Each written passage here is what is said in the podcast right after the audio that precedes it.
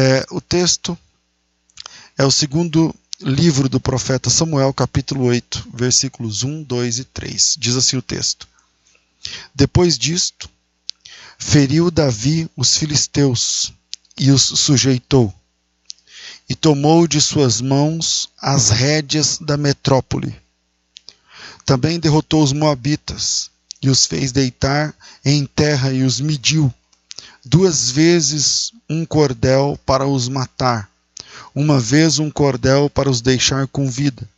Assim ficaram os moabitas por servos de Davi, e lhes pagavam impostos. Também Hadadezer, filho de Reobe, rei de Zobá, foi também derrotado por Davi, quando aquele foi restabelecer o seu domínio sobre o rio Eufrates. É, o texto narra as vitórias de Davi quando Davi assume o trono geral de Israel, porque Davi ele reina alguns anos apenas em Hebron. Agora no capítulo 8 ele assume todo Israel e o texto fala de algumas vitórias é, de Davi e a vitória mais importante de Davi aqui é contra os filisteus. Por que a vitória mais importante é contra os filisteus? Porque os filisteus foram de longe os inimigos mais longevos que Israel tivera. Quando eu digo inimigos mais longevos, as batalhas que duraram mais. Né? E, e sobre isso, eu gostaria de parar aqui e já fazer uma consideração nessa introdução. Israel, num certo sentido, se Deus quiser, eu vou me fazer entender, deve muito aos filisteus a respeito dessa vitória. Você, pastor, mas a vitória não é contra os filisteus? então, mas Israel deve aos filisteus muito a respeito dessa vitória. Tem um livro das. É, eu citei esse livro dias atrás e já esqueci o tema do texto original, porque eu estou falando de um livro do século II. Eu não lembro se é Memórias de Marco Antônio ou Crônicas de Marco Antônio, mas Marco Aurélio. Eu não lembro se é Memórias de Marco Aurélio ou Crônicas, eu, eu sempre confundo, mas vamos lá. É, no ano 170, presta bem atenção, aumenta o volume, desliga de outras coisas. No ano 170, à noite, na sua. O que eu vou falar aqui, eu queria ter pego do próprio livro que eu não trouxe. Então eu peguei emprestado, que é o livro de Marco Aurélio. Mas eu vou pegar emprestado de Ryan Holiday que escreveu um livro muito recentemente baseado no, no livro de Marco Aurélio. Então vou só dar uma explicação aqui que eu estou usando um livro é, emprestado aqui. É, no ano 170, à noite, em sua tenda, nas linhas de frente da guerra na Germânia, Marco Aurélio, imperador do Império Romano, se sentou para escrever. Ou talvez fosse antes do alvorecer no Palácio de Roma, ou ele roubou alguns segundos para si mesmo durante os jogos, ignorando a carnificina lá embaixo, no chão do Coliseu. O local exato não importa. O importante é que esse homem, conhecido hoje como o último dos cinco bons imperadores, sentou-se para escrever. Não havia plateia ou algo para ser publicado, mas ele escreveu para si mesmo. E o que ele escreveu é sem dúvida alguma uma das fórmulas mais eficazes da história para superar situações negativas que possamos encontrar na nossa vida. Uma fórmula. Uma fórmula para prosperar não só a despeito, seja lá do que estiver acontecendo, mas por causa do que estiver acontecendo. Naquele momento, Marco Aurélio escreveu uma, um parágrafo.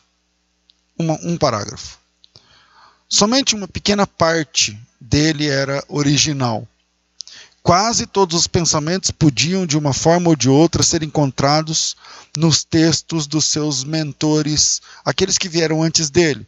Eu estou falando de Crícipo, Zenão, Cleantes, Ariston, Apolônio, Rústico, principalmente Epicteto, Sêneca, mas o que ele escreveu foi de fato é, suficiente. 85 palavras que dizem o seguinte: abre aspas. Nossas ações podem ser impedidas, mas não há como impedir nossas intenções ou disposições, porque podemos conciliar e adaptar. A mente adapta e converte a seus próprios propósitos o obstáculo à nossa, à nossa atuação. O que impede a ação favorece a ação. E o que fica no caminho torna-se o caminho. No meio de uma batalha, nós estamos vivendo agora no Brasil um momento de muita dificuldade. Talvez essas palavras lancem luz a você neste sentido. É, o que impede a ação favorece a ação. E o que fica no caminho torna-se o caminho. Um obstáculo que apareceu grande demais, beleza, ele agora faz parte do caminho, e se você conseguir passar por ele, você vai sair dessa experiência muito mais eficaz do que quando você entrou. Eu quero deixar três pontos para você pensar nesse texto. Primeiro, lutas são didáticas. Lutas são didáticas. Dias atrás, ainda essa semana ou a semana passada, eu realmente não lembro, mas eu postei uma foto numa das minhas redes sociais com um amigo que também é um concorrente. Eu não lembro quais foram as minhas palavras, deixa eu ver se eu consigo pegar agora, mas eu não lembro quais foram exatamente as minhas palavras naquela foto, mas eu me surpreendi com o tanto de comentários que eu recebi, como se eu estivesse escrevendo alguma coisa fora do comum. Eu disse o seguinte: eu sou teólogo e esse irmão também. Eu trabalho com vendas de curso de teologia e ele também. Eu trabalho com cursos online e ele também. Eu acho que sou bom naquilo que faço e reconheço que ele também é. É uma tragédia não possuirmos bons concorrentes. Só existe. Aí eu, eu não vou colocar. Um texto é muito longo, mas eu disse o seguinte: o concorrente te torna mais inteligente, mais esperto, te mantém em forma sobre aquele espectro da eterna ameaça e, por que não, pode te ensinar muito. Ganha você, ganha o cliente, ganha o negócio, ganha o concorrente, ganha todo mundo, porque, é, enfim, é assim que funciona. Depois ele me chamou e falou: Cara, que texto, que legal. E outras pessoas falaram: Meu, como se eu tivesse escrito uma coisa fora do normal. Aquela foto que eu postei, se você me segue nas redes sociais, foi tirada em um programa de rádio lá na Avenida Paulista, em São Paulo. Programa apresentado por mim, programa que eu apresento. Onde esse irmão, que também é meu concorrente, meu amigo, era meu convidado.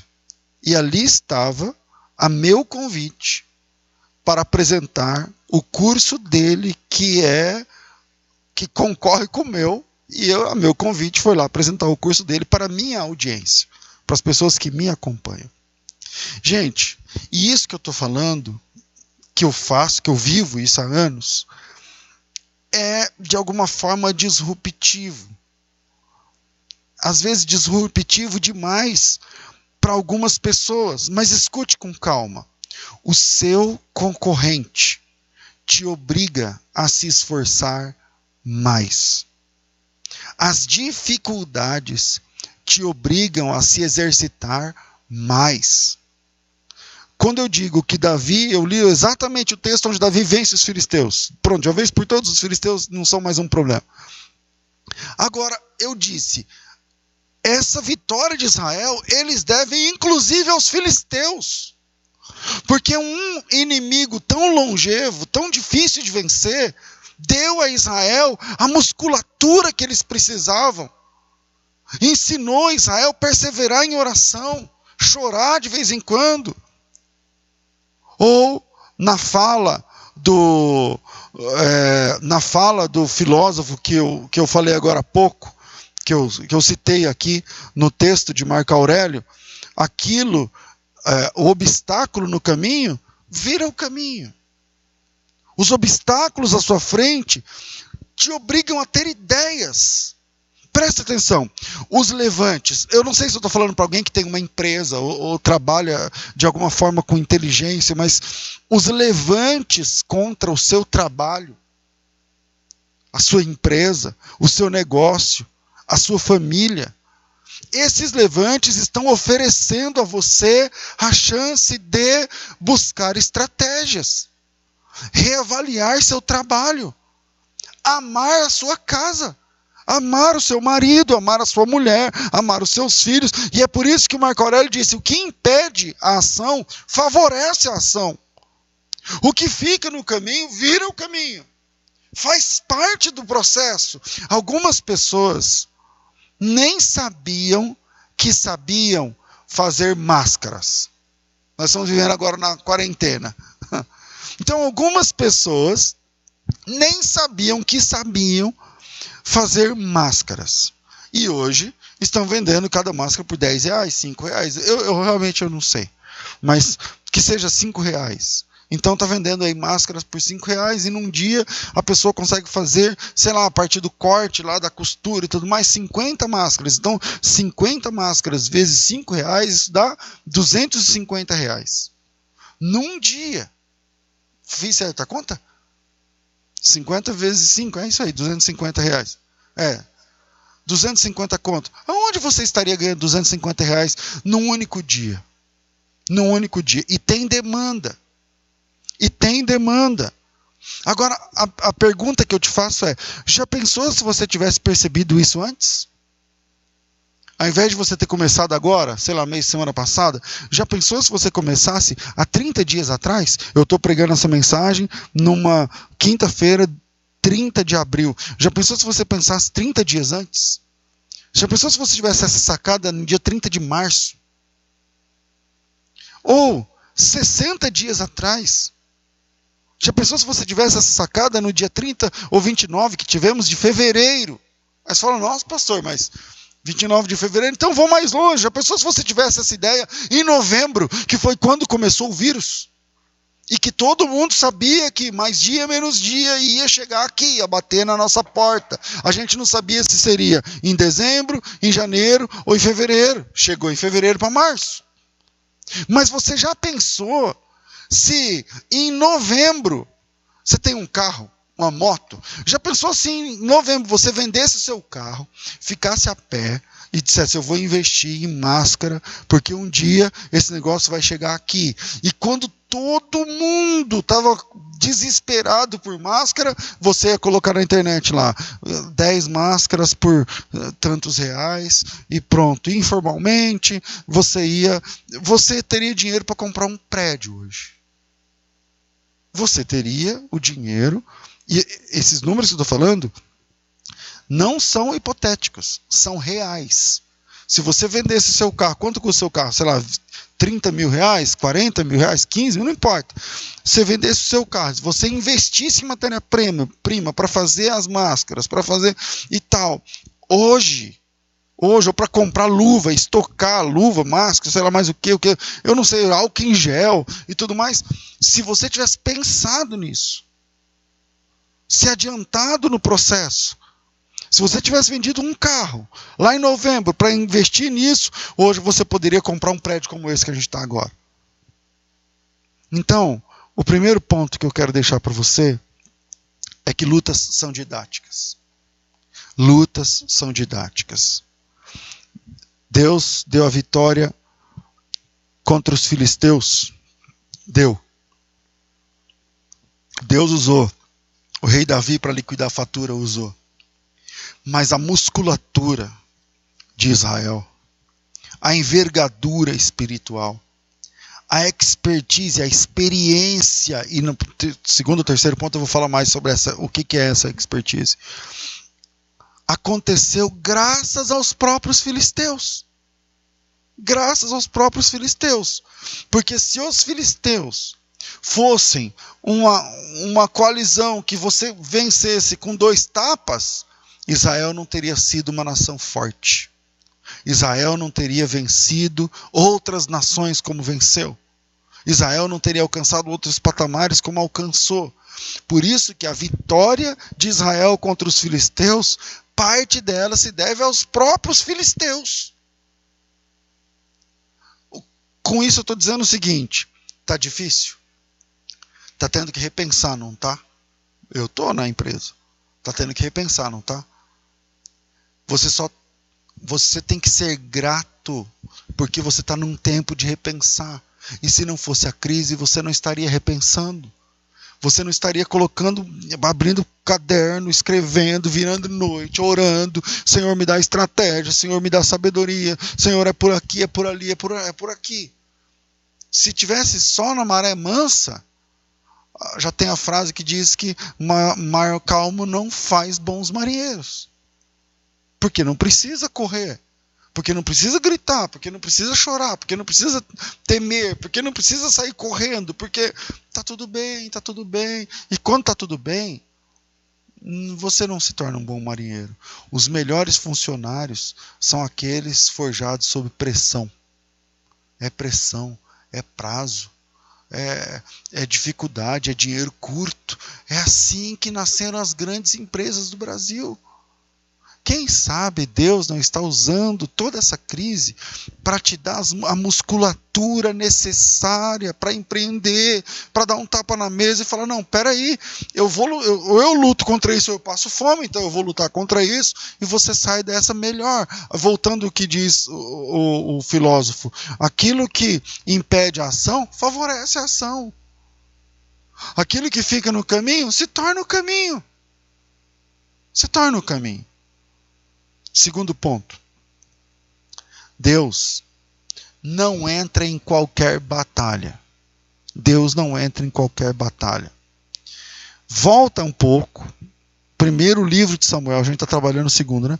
Primeiro livro de Samuel, capítulo 4. Israel perdeu uma batalha contra os filisteus. Veja, o texto que eu li, o texto base dessa mensagem, é Israel vencendo, triunfando contra os filisteus. Mas nem sempre foi assim. Israel perdeu para os filisteus algumas vezes, e vezes importantes. Por exemplo, 1 Samuel capítulo 4. Israel, perdido espiritualmente, não conseguiu vencer os filisteus. E não apenas perderam a batalha, mas perderam mais de 4 mil soldados na batalha. Mais de 4 mil pessoas morreram. E quando os filisteus começaram a atacar Israel, eles não é, é, é, eles, eles pararam e não oraram, não pensaram e tiveram a brilhante ideia, eu tô, a brilhante ideia, eu estou zombando, tá? A brilhante ideia de levar a arca para o meio da batalha. Capítulo 4, versículo 3. Deu tudo errado. Deu tudo errado. A Bíblia diz que Israel não temia o Senhor. Os filhos do sacerdote não respeitavam o Senhor eles não serviam ao Senhor. Os filhos de Eli não serviam ao Senhor. Eles não amavam ao Senhor. Eles não obedeciam ao Senhor. E aí, na hora da batalha, na hora, como me diz lá no meu Mato Grosso, do pega para capar, na hora do desespero, aí queriam enfiar Deus, literalmente, no meio. Então eles perderam a batalha e voltaram, perderam 4 mil pessoas. Essa câmera está funcionando? Perderam 4 mil pessoas e disseram o seguinte: isso não vai ficar assim, não. Vamos lá no tabernáculo e vamos pegar a arca da aliança que representa Deus e vamos voltar para a batalha carregando essa arca e vamos entrar e quero ver se Deus não vai dar vitória para nós. Isso parece muito com os crentes neopentecostais da nossa geração, que acham que amuletos que patuás, que, é, sabe, vão dar a eles vantagens. E que Deus está preso a essas bobagens, miçangas evangélicas. E aí, na hora da batalha, querem enfiar, me perdoe aqui o, o, a palavra, Deus no meio da, da guerra. Queriam colocar Deus no meio, deu tudo errado perderam a batalha e perderam a guerra e perderam a arca e perderam os sacerdotes, os meninos morreram. E isso nos leva a esse ponto. É o segundo, eu falei primeiro aqui, mas é o segundo. A filosofia de enfiar Deus nas batalhas continua funcionando. Tem ladrão que reza antes de roubar. Oram antes de pecar.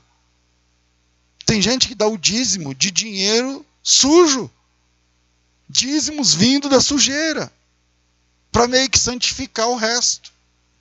Em outras palavras, estão tentando colocar Deus em suas batalhas. Eu, eu já disse aqui outras vezes, vou falar hoje de novo. Quando você assiste um jogo de futebol, você percebe que os dois times oram. Os dois times rezam.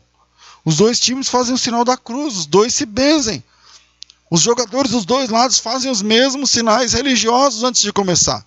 E durante o jogo, os dois xingam, os dois brigam, os dois simulam a falta, os dois roubam. Agora para e pensa.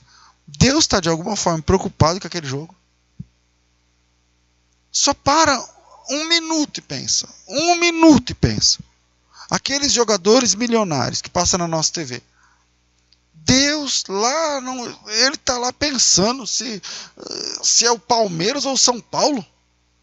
Deus está lá pensando, não, hoje é o São Paulo, porque na tabela, porque e tal. Deus está interessado em ajudar o time X, Y, Z, meu irmão. Pensa isso, responde aí. Então, por que você também anda tentado a trazer e enfiar Deus nas batalhas? Do jeito que eles fizeram. Então, você não está precisando de um patuá evangélico, de uma oração diferenciada, de uma gota de óleo da sua testa, na sua cabeça. Não é isso que vai te fazer vencer nada. Larga de bobagem. Isso aí é para quem é criança, é para quem não cresceu.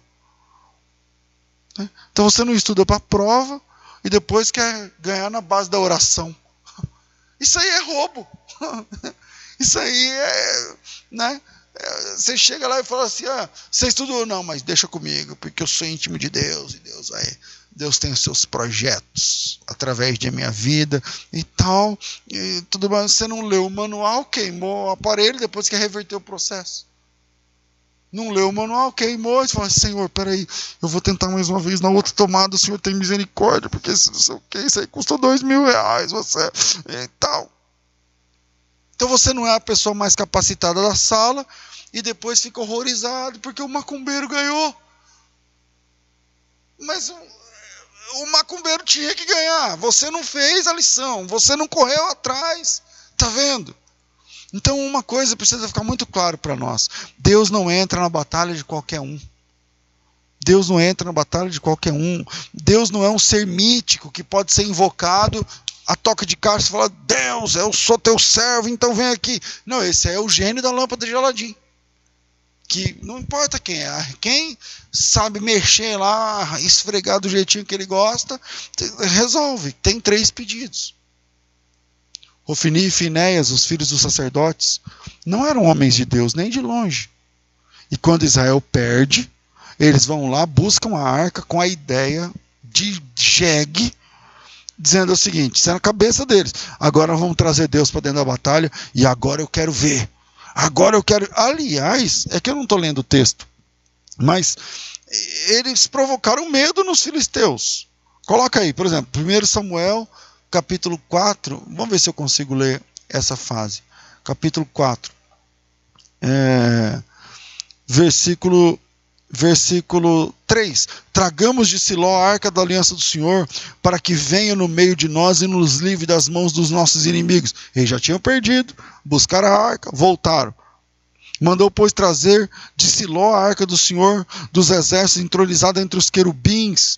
E versículo 5: Sucedeu que, é, vinda a arca da aliança do Senhor ao arraial, rompeu todo, todo Israel com grandes brados, ressoou a terra, e ouvindo os filisteus a voz de júbilo, disseram: Que grande, que voz de grande júbilo é esse no arraial dos hebreus? Então souberam que a arca do Senhor era vinda no arraial e se atemorizaram. E os filisteus disseram: Os deuses vieram ao arraial e disseram, disseram: ai de nós, porque jamais tal coisa aconteceu, ai de nós, quem nos livrará das mãos desses grandiosos deuses? São os deuses que feriram os egípcios por toda parte, não sei o que lá do exército e tudo mais. Aí os. Só que é o seguinte: Deus não estava com aquele pessoal que estava levando a arca. Deus não estava provando essa ideia.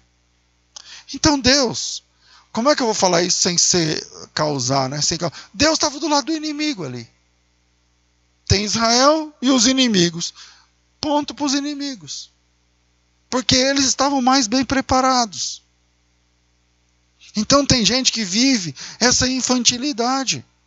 Algumas pessoas que acham que um símbolo da religião tem algum tipo de poder mítico sobre elas. E isso, e essa sacada, gerou um mercado. Igrejas evangélicas que existem para isso para vender coisas. Isso aqui, irmão, veio lá de Israel, essa água veio lá de Israel. E o que que tem? E o que que tem a água veio de Israel? Uma vez eu estava lá, uma irmã falou, uma senhora, ai pastor, que horas que eu vou poder pegar água do Jordão? Eu falei, irmã, você está bebendo água do Jordão desde quando nós chegamos. O Jordão é a única fonte aqui, é tudo a água do Jordão. A senhora tomou banho hoje na água do Jordão. Não, mas ir lá no rio mesmo para tal. Então isso gerou uma, um mercado. Um mercado de pastores, apóstolos, alguns bem intencionados, outros não, mas que, que, que comercializam patuás, bibelôs, miçangas evangélicas, que prometem entrar nas suas batalhas para você sair vencedor, é vassoura que varre sei lá o que, é a caneta que você levou no monte, é essa caneta.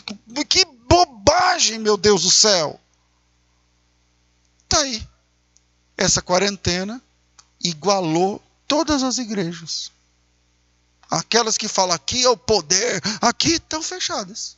E agora? Terceiro, Deus usa alguns inimigos para nos manter em boa forma espiritual. Deus usa inimigos para nos manter em boa forma. E estão estragando isso. Estão estragando isso.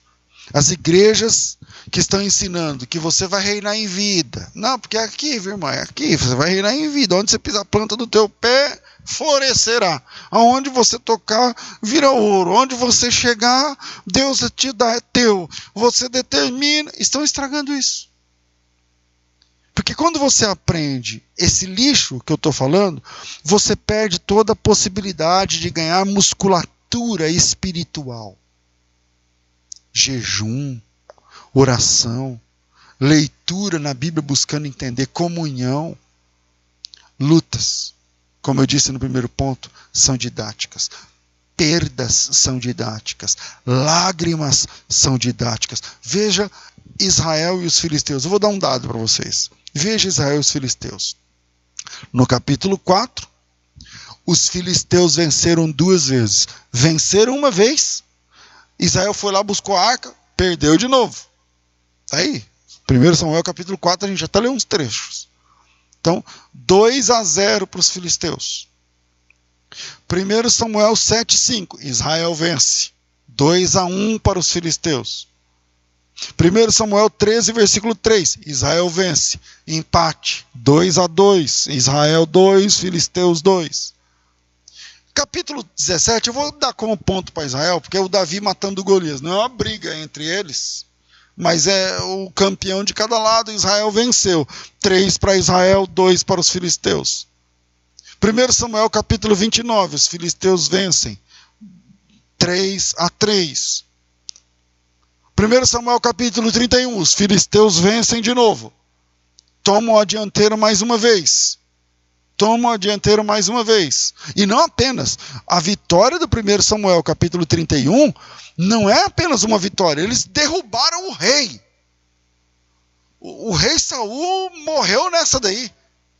Você está entendendo? Quem está ganhando até agora que eu falei? Os filisteus. Um a mais, não é? Aí capítulo 5, agora segundo Samuel. Segundo Samuel, capítulo 5. Davi vence os filisteus. Empate técnico.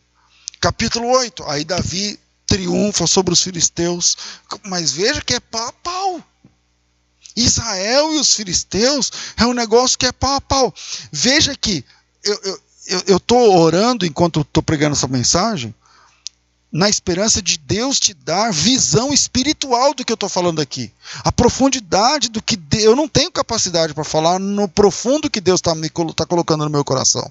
Só o Espírito Santo mesmo. Eu estou orando para que o Espírito Santo mostre para você nas suas lutas, no seu dia a dia, no, dia de hoje, na madrugada de ontem, da semana passada, quando você para e fala, Senhor, e agora? Senhor, veja que Israel precisava dos filisteus para se manter em forma. Israel precisou do inimigo mais perspicaz. Davi só vence. Eu vou abrir o jogo aqui. O Davi venceu, beleza. O Davi só venceu os filisteus porque o Davi ele vai fazer o que eu vou chamar aqui de espionagem industrial. O Davi ele passa um tempo morando entre os filisteus, quando ele estava sendo perseguido pelo Saul, não sei quem lembra desse fato. E o Davi vai morar entre os filisteus. Por quê? Por que, que os filisteus eram uma pedra no sapato de Israel? Porque Israel e os filisteus estão em idades diferentes da tecnologia. Os filisteus eles estão uma tecnologia à frente de Israel. É por isso que o pau quebra, o pau quebra e não é fácil. Um está no bronze e outro está no ferro. E que, enquanto um não sai da idade do, do bronze para o ferro, e não vai funcionar. Porque é a mesma coisa de dois exércitos com o mesmo número, um com espada e outro com canhão. Quem vai ganhar? E aí o, o Davi passa um tempo entre os filisteus, parece-me que traz essa tecnologia, e aí o Davi implanta isso e vence de uma vez por todas os filisteus. Veja que Israel precisou dos filisteus para se manter em forma, precisou dos filisteus para aprender estratégia, precisou dos filisteus para vencer os próprios filisteus. Que o Espírito Santo traduza isso para você aí, eu não sei qual é o teu, qual é a tua. As igrejas da nossa geração estão roubando, especialmente as igrejas neopentecostais, estão roubando das pessoas a musculatura espiritual.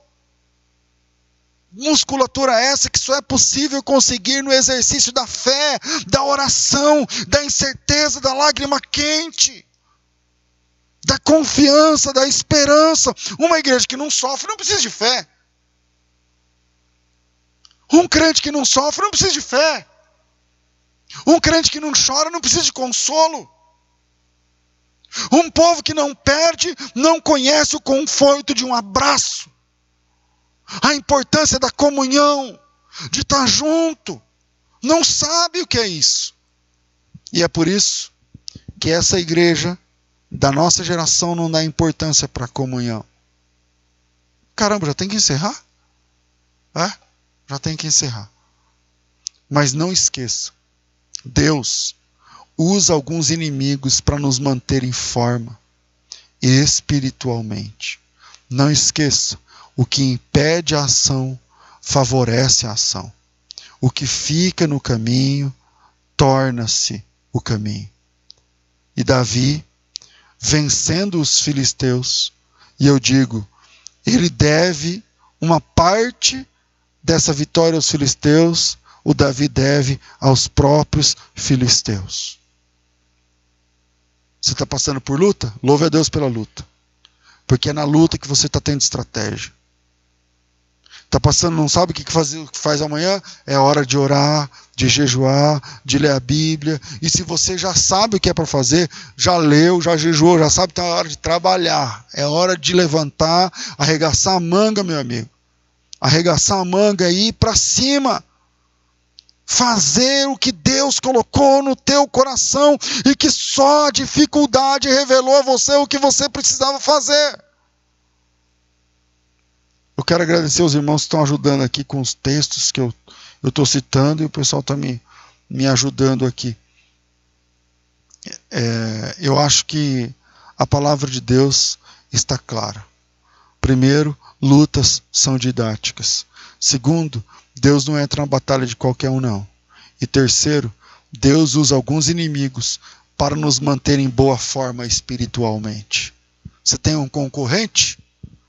Abre o jogo, é melhor que você? Louve a Deus por isso. Porque você pode aprender disso. Você pode buscar isso. É assim que funciona a vida. E na vida espiritual, a, a dificuldade te dá musculatura espiritual, envergadura espiritual. Eu, o, o Abraão, ele só sabia que ele pôde, ele podia, ele tinha latência para negociar. Eu vou falar negociar porque eu estou sem tempo para achar palavras mais bonitinhas, para negociar com Deus no sentido de, mas se tiver 50, se tiver 40, se tiver um, por causa da dificuldade que o seu parente passou e ele precisou se descabelar em oração e ele saiu de lá com uma certeza: portas não se fecham com Deus. Eu sempre terei latência para dobrar o meu joelho e esgoelar e chorar, e eu sei que Ele vai me ouvir, e eu sei que Ele vai responder. E isso é graças às lutas, isso graças às batalhas, isso graças às perdas, isso graças às derrotas também, às dificuldades também. Deus usa dificuldades, Deus usa o inimigo para nos, nos manter em boa forma espiritual. Que Deus abençoe você, sua casa e sua família com, através dessa palavra.